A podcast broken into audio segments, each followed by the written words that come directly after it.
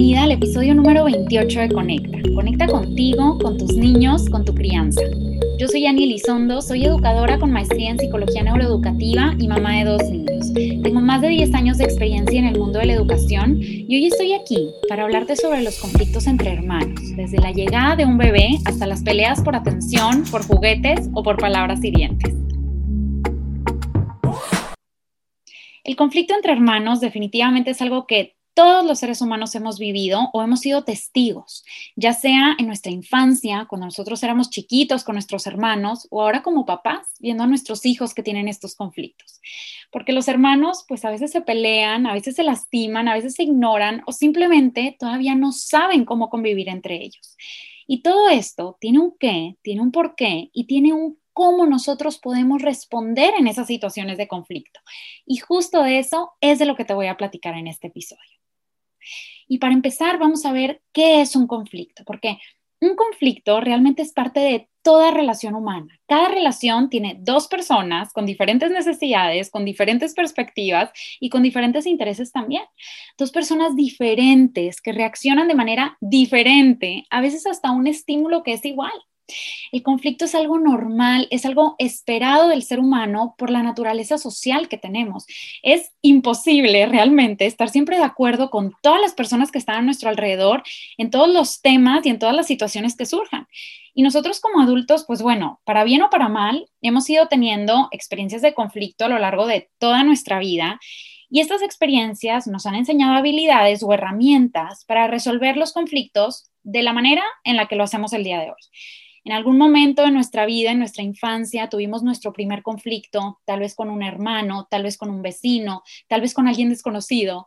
Y esa experiencia inmediatamente le dio información a nuestro cerebro. Nuestro cerebro la almacenó y ahora, cada vez que tenemos un problema enfrente, nuestro cerebro, que busca nuestra supervivencia, pues nos arroja la información que ha sido más útil y más eficaz en las últimas veces. Tal vez esa primera vez que tuvimos un conflicto y lo resolvimos de cierta manera, lo fuimos automatizando hasta el día de hoy. O tal vez durante el camino nos enseñaron cómo resolver conflictos de manera más asertiva y poco a poco nos fue costando eliminar el camino automático para lograr resolver conflictos de una manera más asertiva, que tal vez es la manera en la que lo hacemos hoy. Tal vez en un inicio nosotros gritábamos o agredíamos físicamente o bajábamos la cabeza y cedíamos o tal vez negociábamos. Y hoy, pues bueno, no solamente se trata de ser conscientes de la manera en la que nosotros resolvemos los conflictos, sino también de tomar la decisión consciente de ahora nosotros, cómo le queremos enseñar a nuestros niños a resolver los conflictos que se les presenten en su vida. Porque uno de nuestros trabajos como papás, entre muchos otros, pues es el de darles habilidades a nuestros niños que verdaderamente les sirvan para toda su vida y enseñárselas con la conciencia y con la intención de que sean habilidades que les ayuden para su vida.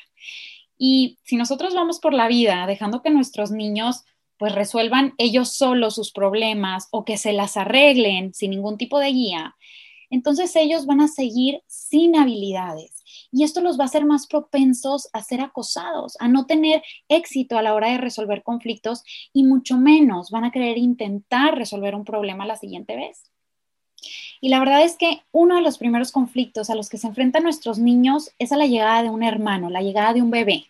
A veces ante la llegada de un bebé pueden existir diferentes reacciones en nuestros hijos. Puede existir agresión directamente con el bebé o con la bebé o con los papás pueden existir regresiones de algo que ellos ya dominaban, empiezan a dar pasos para atrás. Por ejemplo, una muy común es el control de esfínteres. Ya sabían ir al baño y empiezan a tener estos accidentes constantes. O empiezan a tener esta regresión en el sueño, en donde empiezan a tener estos despertares nocturnos, este sueño interrumpido, por un tema emocional, por la llegada de su hermanito, o empiezan a tener regresiones en su comportamiento, que ya eran súper independientes, que ya se lavaban los dientes, que ya se cambiaban solos y empiezan a demandar o a querer tener esta ayuda como si fueran chiquititos otra vez. Otra de las situaciones que a veces pasan es que empiezan a ignorar al bebé por completo y los papás a veces no se dan cuenta de esto. Dicen, no, pero es que pues todo está perfecto, casi ni lo voltea a ver, casi ni le hace caso. Pues justamente ignorar al bebé por completo es una señal de rechazo porque la llegada de un nuevo integrante a la familia realmente es uno de los cambios más grandes que puede tener un niño en su vida. Y ojo, aquí, claro que cada niño es diferente, pero este tipo de cambios, este tipo de conflicto, pues es muy común, es muy normal y yo me atrevería a decir que hasta es saludable, porque demuestra que el hijo mayor tiene un apego seguro y que la llegada de un bebé pues le está detectando como una amenaza a la relación de apego con su mamá o con su papá o con sus papás. Y aquí, a ver, vamos a ponernos en el lugar de nuestro hijo mayor, de nuestra hija mayor. Ese hijo mayor nació con atención absoluta, con protagonismo, sin compartir a nada ni a nadie. Es así como he entendido que es su vida desde siempre. Y a partir de ahora, que está llegando un nuevo integrante, pues tiene que aprender a compartir su rol de hermano. Y para el segundo, o para el tercero, o para el cuarto hijo, pues va a ser algo muy normal, porque nacen compartiendo su rol de hermano. Pero para el primero, ese es el gran reto, es aprender a compartir su rol en la familia. Entonces, el conflicto entre hermanos es algo muy común y muy esperado, pero no por eso vamos a dejarlo pasar o lo vamos a ignorar. Hay una frase en inglés que dice, kids learn what they live, los niños aprenden lo que viven. Y está científicamente comprobado que las relaciones entre hermanos son ese primer andamio para las relaciones sociales del futuro, con sus amigos, con sus parejas, con sus adultos, cuando nosotros fortalecemos esa relación y esa resolución de conflictos entre hermanos, automáticamente estamos mejorando la adaptación socioemocional de los niños, automáticamente les estamos enseñando cómo relacionarse con otros y esos aprendizajes de relación interpersonal se los van llevando para toda su vida. También hay estudios que comprueban todo lo contrario, que cuando los hermanos tienen una mala relación y que nadie les enseña cómo nutrir esa relación, esa mala relación influye también en malas relaciones románticas adultas o en delincuencia o en malas amistades. Entonces, aquí, a ver, ¿quién es el factor de cambio? El factor de cambio es el adulto responsable, la figura de apego primaria los responsables somos tú y yo. Porque nosotros no podemos controlar el comportamiento de otros, no podemos controlar ni el comportamiento de nuestros niños, no podemos evitar que nunca jamás se vuelvan a pelear. Pero lo que sí podemos controlar es nuestro propio comportamiento. Yo puedo controlarme a mí, tú puedes controlarte a ti. Y teniendo control sobre cómo les respondemos, siendo conscientes de que en ese momento del conflicto nosotros les podemos enseñar y les podemos dar habilidades para mejorar su relación de hermanos, pues también les estamos dando habilidades para todas las relaciones que tengan en el futuro. Nosotros como papás tenemos un rol importantísimo y valiosísimo para que estas situaciones sean verdaderas oportunidades de aprendizaje hoy y no muletillas de conflicto que no saben resolver y que los van a seguir arrastrando para toda su vida claro que, pues a quién no le encantaría que sus hijos jamás pelearan, ¿verdad? Típico que siempre está la mamá o la abuelita que dice, no, mis hijos nunca se han peleado, se la llevan súper bien. Yo jamás he visto que discutan por algo. Pues bueno, eso, por más maravilloso que se escuche, pues no es algo necesariamente bueno. Hoy sabemos que los niños pelean porque son seres sociales, porque tienen diferencias como cualquier otro ser humano, y si nunca jamás han peleado, pues tal vez es porque nunca jamás han pasado tiempo juntos cuando nuestros niños tienen un conflicto, ahí nosotros tenemos una gran oportunidad de aprendizaje para que aprendan a tomar decisiones, para que aprendan a solucionar conflictos, para que aprendan a negociar, para que si ya se equivocaron y si ya lastimaron al otro, aprendan también a pedir perdón. Y aquí hay algo súper importante que vale la pena que nosotros reflexionemos. Estadísticamente hablando, nuestros hijos van a compartir más años de su vida con sus hermanos que con nosotros como papás. Nuestros hijos van a tener más años de vida con sus hermanos que con nosotros. Ellos como hermanos son los que van a continuar con las tradiciones familiares, los que van a seguir uniendo a la familia o no. Y desde hoy nosotros podemos enseñarles cómo sí nutrir esa relación, cómo sí poner a la familia en primer lugar. Yo me acuerdo hace algunos meses que tomé el curso de Tina Bryson y ella decía que de verdad sufría cuando sus hijos se peleaban una y otra vez. Ella tiene tres hombres y todos los días se peleaban y tres veces al día y cinco veces al día, pelea, pelea, pelea. Y de verdad decía, es que yo ya no sabía cuándo se iba a acabar. Y por más estrategias y por más herramientas que ella trataba de aplicar, esto no terminaba. Para las personas que no conocen a Tina Bryson, bueno, ella es coautora de libros importantísimos en temas de crianza, sustentados con las neurociencias, junto con Daniel Siegel. Entonces, imagínense su frustración, ¿verdad? Y decía, pues que luego entendió que los motivos de sus peleas era porque les interesaba lo mismo, porque querían lo mismo, porque convivían todo el día y porque jugaban juntos a lo mismo. También nos platicaba que, bueno, su hijo más chico se acaba de graduar de prepa y ella dijo como ahora se siente súper orgullosa de que sean tres hermanos tan unidos. Hasta dijo, yo de verdad creo que entre más se pelean de chiquitos, más unidos se hacen de grandes. Y bueno, yo a esa frase agregaría, siempre y cuando alguien les enseñe cómo resolver esos conflictos de manera asertiva. Porque como ya dijimos, los niños aprenden lo que viven y la casa es la mejor escuela para practicar una y otra vez esas habilidades que van a terminar llevándose para allá afuera, para la vida real.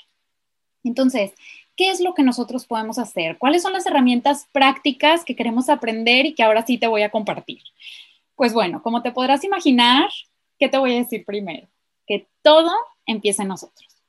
Los conflictos entre hermanos pues pueden ser un detonador importante para nosotros los papás. Yo en plena pandemia, que estuvimos todos encerrados en la casa, sin ayuda de nadie, solo nosotros cuatro, pues estos pequeños conflictos entre David y Pablo, la verdad es que sí me detonaban. Yo quería lavar los platos y escuchaba como David empezaba a tratar de jugar con Pablo y Pablo no quería, o al revés. Y yo les daba juguetitos para que tuvieran ahí en sus sillas mientras yo lavaba o recogía la cocina y se los empezaban a quitar y lloraba uno y gritaba el otro y se los arrebataban. Y bueno, yo me costaba demasiado mantener la calma y más de una vez perdí la paciencia.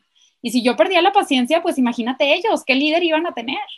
Entonces, si en este momento tú crees que estas situaciones de conflicto entre hermanos son un detonador para ti, pues yo te invito, antes de escuchar las siguientes herramientas, a que revises el episodio 10, porque justo en el episodio 10 del podcast les platico cómo pueden desmantelar un detonador para poder ver estas situaciones con más calma.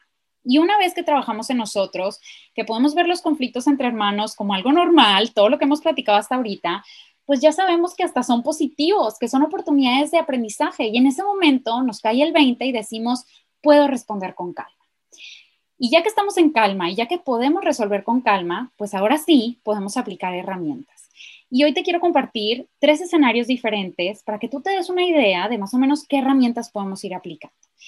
En mis historias de Instagram pregunté cuáles eran como las peleas o los conflictos más comunes de sus casas para poderlas aterrizar aquí para que fueran verdaderos ejemplos prácticos y relevantes. Y bueno, realmente la mayoría de las respuestas se centraron en tres, en la llegada de un bebé, en las peleas por un juguete o por algo que quieran usar al mismo tiempo o peleas por atención de los papás. Entonces, vamos a revisar el primer conflicto. El primer gran conflicto, por lo menos para el hermano mayor, pues es justamente el de darle la bienvenida a un nuevo integrante de la familia, a un nuevo bebé.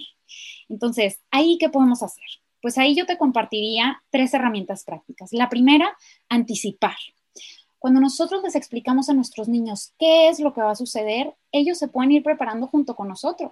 Desde el primer día nosotros les podemos decir que estamos esperando un bebé y ese hijo mayor, esa hija mayor, pues puede ser parte de la preparación del cuarto, de mover las cosas, de escoger la ropa, de ir al doctor, de verlo en el eco, de platicarle en la panza de mamá o de platicarle por llamadas si es un bebé que va a llegar por métodos de adopción. Entonces, esa es la primera estrategia, anticipar, hacerlo parte de esta llegada. Número dos, conectar. Este es un momento importantísimo para buscar un momento de conexión con nuestros niños. Desde este momento nosotros podemos establecer ese ritual de conexión o esos 5 o 10 minutos al día de conectar, sin distracciones, uno a uno, haciendo algo divertido, algo que le guste a nuestros hijos, algo fuera de la rutina. Y cuando nazca el bebé, pues seguir buscando ese momento a solas, porque acuérdate que el hermano mayor nació sin compartirte a ti ni a nadie, entonces a él es al que más le va a costar. Y si alguien llega a tu casa para ayudarte con el nuevo bebé, pues que te ayuden con el bebé para que tú puedas dedicarle tiempo a los mayores, que son justamente los que pasan por este proceso de adaptación de manera mucho más consciente. la tercera herramienta que yo te compartiría en esta situación de conflicto es iniciar una relación positiva que desde el primer día, desde el momento en donde se conozcan él o los hermanos mayores y el bebé, les demos su lugar a cada uno. Respetemos ese rol en la familia, respetemos sus cosas físicas. Hay familias que les gusta dar un regalo, que el bebé nazca trayéndoles un regalo a los hermanos o al hermano y que el hermano también le dé un regalito al bebé, como en ese momento de conocerse, de romper el hielo, de que se sienta de verdad como un momento positivo. Y otra de las situaciones muy comunes de conflicto es las peleas por un objeto que quieren al mismo tiempo. Los dos quieren sentarse en el mismo lugar de la mesa al mismo tiempo, los dos quieren usar el mismo juguete al mismo tiempo, los dos quieren escoger el programa de tele al mismo tiempo y ahí, ¿qué podemos hacer? Pues bueno, vamos a aterrizarlo a un ejemplo concreto. Por ejemplo, se están peleando por la bici. Y ahí yo te recomendaría hacer estos cinco pasos principales. Número uno, observa. Muchas veces queremos intervenir desde el principio cuando realmente lo que podemos hacer es observar qué habilidades y qué herramientas tienen ellos hasta ahorita por resolver sus propios conflictos. Y si te das cuenta de que sí necesitan intervención, de que sí necesitan tu ayuda, pues ahora sí, paso número dos, acércate de forma calmada y pregunta. A ver, estoy escuchando gritos, estoy escuchando que alguien necesita ayuda, estoy escuchando que hay un problema. ¿Qué pasó? Y ahí, mientras ellos te estén platicando lo que pasó, valida las dos versiones, escucha a los dos o a los tres por igual y diles sin juzgar y sin criticar lo que te están diciendo, valida, repite lo que te dijeron. Ok, tú te enojaste porque te quitaron tu bici. Ok, tú te enojaste porque tú querías usar la bici. entiendo. Y ahí también valida las emociones.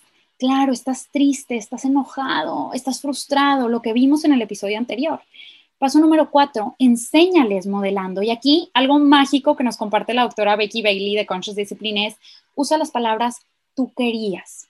Y ahí automáticamente estamos pensando bien de ellos, les estamos dando el beneficio de la duda, no los estamos juzgando, estamos diciendo, claro, tú querías la bici, claro, tú también querías la bici.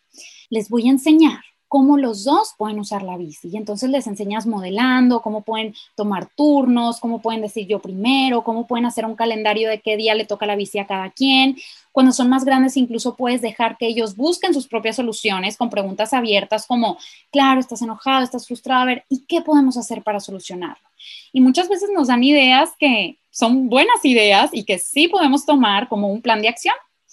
Y paso número cinco, buscar la reconciliación. Y aquí no es obligarlos, pídele perdón y tú también pídele perdón y dense un abrazo a fuerzas. No se trata de obligarlos, se trata de decir, híjole, voltealo a ver, creo que se siente mal, ¿qué podemos hacer para que se sienta mejor? Y ellos solo te dicen un abrazo, pedir perdón. Y si no se les ocurre nada, pues bueno, ahí tú puedes dar ideas, pero jamás obligamos porque entonces se convierte en algo vacío, en algo que solamente lo hacen por miedo, por amenaza, por sentirse obligados. Nosotros queremos que sea un momento de aprendizaje.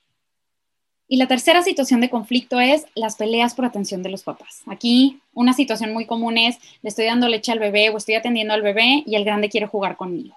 Aquí, ¿qué podemos hacer? Yo te recomendaría tres pasos. Primero, validar sus emociones, lo que estábamos platicando. Estás enojado, tú quieres que esté contigo en este momento. Invalidas el comportamiento. Cuando estás enojado, puedes respirar así, pero no me puedes pegar. Y después das dos opciones que sean positivas y adecuadas. Ahorita estoy ocupada pero en cinco minutos voy a estar lista. Mientras me esperas, ¿quieres jugar o quieres quedarte aquí sentado al lado de mí? Y aquí, fíjate cómo no le estoy echando la culpa al bebé. No le estoy diciendo, ahorita no porque estoy con el bebé. Espérame porque el bebé me necesita. No porque tu bebé porque entonces ahí ya estamos poniendo al bebé como la situación de conflicto, le estamos echando la culpa. Nosotros lo que queremos es validar sus emociones, enseñarle cómo sí y darle dos opciones. Claro que sí, voy a estar contigo, claro que sí, vamos a conectar, claro que sí, aquí estoy para ti, espérame a que termine, ¿ok? Aquí hay puntos importantes que queremos evitar. Nosotros entre hermanos no queremos tener favoritismos, no queremos comparar, no queremos echar culpas, no queremos empalmar cambios importantes cuando sabemos que va a llegar un bebé, porque sabemos que son cambios importantes en su vida, sabemos que nosotros queremos ayudarles a solucionar estos conflictos, pero en el terreno y en la relación más sana posible. Y esto se une perfectamente a nuestras tres claves de crianza. La primera, nosotros educamos pensando en qué adulto queremos que se convierta nuestro hijo para así poderle dar las herramientas que necesita para lograrlo.